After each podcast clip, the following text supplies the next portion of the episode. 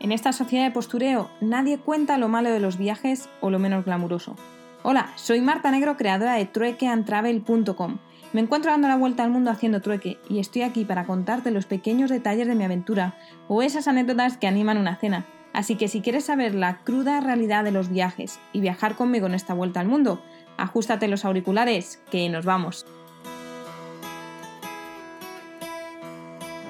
Muy buenas tardes desde el sur de, Rusia, desde un pueblo que se llama Pospelikha, más concretamente.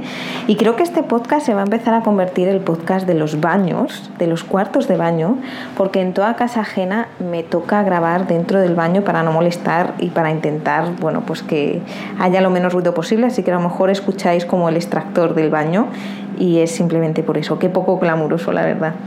Bueno, la verdad es que cuando, cuando viajas no, no parar de sorprenderte y hoy cuando cogí el tren para venir hasta aquí, hasta el sur de Rusia, eh, el cual no es que casi perdiese porque me han sobrado más o menos 10 minutos, pero no encontraba el acceso a la vía número 6, que es la que me tocaba, y al final he tenido que cruzar las vías, algo que al final creo que era lo normal porque de verdad no había ni escaleras, ni ningún paso, ni nada. El caso que para un trayecto de cuatro horas yo esperaba encontrarme un tren como los que estamos acostumbrados, con asientos y ya está, porque mm, yo en el, en el ticket parecía que ponía asiento, pero no, también tenía literas y me ha tocado en la clase coupé, que significa que tiene un compartimento de cuatro personas y que se puede cerrar la puerta. El interior era como, no era como de segunda clase, sino como de una tercera, eh, pero la única, la única diferencia es que tenía puerta, la cual hemos tenido que tener todo el rato abierta porque es que Dios hacía un calor dentro, era increíble.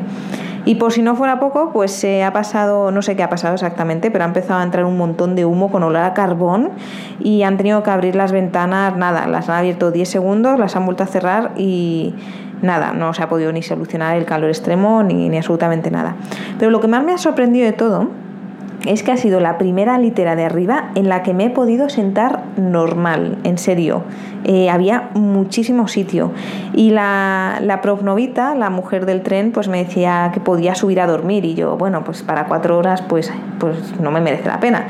Pero bueno, al final me he subido y cual nómada digital me he puesto a editar un vídeo. Eh, de hecho, el, el vídeo de, de mi hermana, de Bárbara Black y me he tomado un café que me ha traído la amable mujer y ya pues nos hemos puesto rumbo al sur. Y he llegado a Prospelica, que está tan solo 130, 130 kilómetros de Kazajistán, y lo primero que me ha sorprendido es que el tren ha parado y la mujer prof parece que tenía prisa de que, de que me bajase, porque no me ha dejado ni ponerme el abrigo, pero es literal, me lo he tenido que poner fuera y, no dejaba que nadie subiese, sino que yo tenía que estar bajando y entonces, no sé, una cosa rara. El caso que ya abajo estaba una mujer de, de la academia esperándome, de la academia de inglés, y me ha llevado directamente a comer y me dice pollo, chicken, y yo pollo o qué. Y como no hablaba inglés, pues ha tenido que, que ser pollo porque solo sabía decir chicken, así que pues pollo con puré de patatas y ensalada y un té verde y ya está. Y yo es que no sé si es que hace mucho que no como carne o es que eso no era pollo y era gallina, pero es que sabía muy fuerte y me lo he tenido que mezclar ahí con el puré de patata y con el pan para metérmelo para adentro, porque me sabe mal decir que no al tema de lo de la carne. Y el caso que nada, he llegado a la, a la, mm, a la Academia de Inglés y he empezado con las clases, he tenido que dar cinco clases hoy y he empezado con niños de 7 años y he acabado con, con adultos. He pasado por diferentes edades, desde los 10, 11, 12 hasta los 13, 14 y luego ya he saltado a los adultos. Y bueno, la primera clase la verdad que no es que estuviese cagada porque no, pues no me impone dar una clase, pero sí que es cierto que no sabía qué tipo de ejercicios hacer a niños tan pequeños y es que yo no tengo formación de profesora, pero a mí me lo han dejado, me, han dado me dieron unas tarjetas el otro día y me he tenido que empezar a inventar eh, juegos así improvisados porque tampoco sabía qué nivel de inglés iban a tener y al final creo que les, ha gustado. Yo no hacía más que decirle los colores y tenían que buscar cosas por la habitación que tuviesen esos colores y cosas de números y luego las partes del cuerpo y se tenían que tocar entre ellos, que si la cabeza, los pies y tal y al final ha sido divertido y yo creo que les ha gustado. Y luego entre medias me han ido dando té y me daban si querían fruta y tal y ya la última charla ha sido, ha sido sobre España y me han estado preguntando mucho y demás y ya han venido los dos, eh, la pareja que, que, me está cogiendo, que estoy ahora en su casa. Eh, confieso que ahora mismo no me acuerdo del nombre de ellos. Y nada, hemos ido al, al supermercado a comprar un par de cosas y ya hemos venido a la casa. Eh, tienen un gato en serio nunca había visto un gato tan bonito. Eh, por lo visto es una, es una raza de gato que se llama Bengala, eh, o lo que me han podido decir, porque me habían dicho que sabían inglés, pero eh, muy limitado, la verdad. Pero bueno, es que como si fuese un como un leopardo o como un tigre, no sé, una cosa muy rara, pero es súper bonito. Y tienen dos hijos, un niño no sé cuántos años tendrá, pero es un terremoto que el pobre gato está asustado todo el tiempo. Y luego tiene una niña más mayor. Y nada, nos hemos sentado a cenar, me han dado una sopa típica de aquí que me decía que no tenía carne y tenía trozos de salchicha. O sea, aquí lo de la carne solo entienden como que es eh, un bistec, ¿no?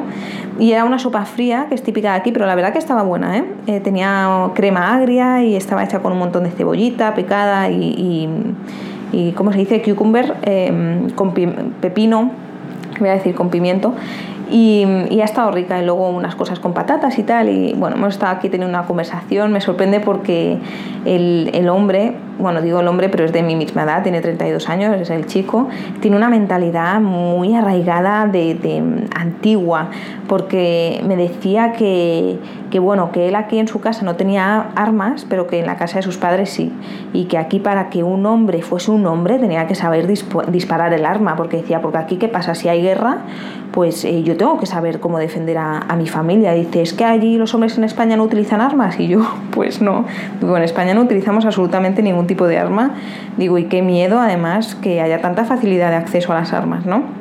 En caso que con esta limitación de idioma pues no podemos expresarnos tanto como queremos y tiramos mucho de traductor, entonces no es lo mismo. Pero me sorprendía que me decía eso, ¿no? Y me decía que es que, que no sabía cómo, que no está acostumbrado a hablar con, con chicas y con mujeres. Y digo, bueno, pero ¿qué hay de diferente? Digo, yo no encuentro diferencia de cómo hablar con tener una persona, un hombre o una mujer delante, digo, se pueden hablar de los mismos temas. Digo, entonces no veo cuál es el problema, ¿no? Y dice, no sé, no sé, es que no estoy acostumbrado. Y, yo, bueno. Y luego me decía que le parecía muy raro que no tuviésemos familias, que con 30 años que no tuviésemos familia. Y lo mismo, ya he tenido que responder a la pregunta de que si tenía marido, pues que no, y que no tenía hijos, ¿no? Y le he dicho que ya eh, todo es tema cultural, ¿no? Realmente. Y nada, sí hemos estado hablando un poco que sí de la ensaladilla rusa, de comida de aquí y, nada, mañana me han ofrecido, él es camionero, tiene una empresa de camiones y me ha dicho que, que a lo mejor me puede enseñar un poco por los alrededores mañana. Se supone que me van a comprar el billete de vuelta y digo se supone porque no, no, mira que estamos en un sitio de una academia de inglés pues es que no es que hable muy bien inglés, que digamos, y no sé muy bien cuándo comprar el billete ni nada, pero bueno, se supone que llego mañana de vuelta a Barnaul.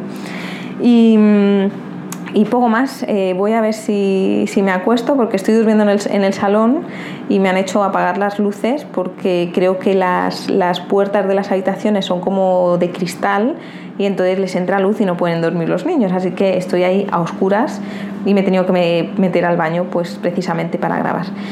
Bueno, creo que no se me olvida así ningún detalle importante. Eh, en el caso de que se me olvide, lo escribiré y mañana os lo cuento y os contaré cómo es un poco el pueblo porque tampoco he podido ver mucho, he caminado solo un par de calles y pues será como típico pueblo, la verdad.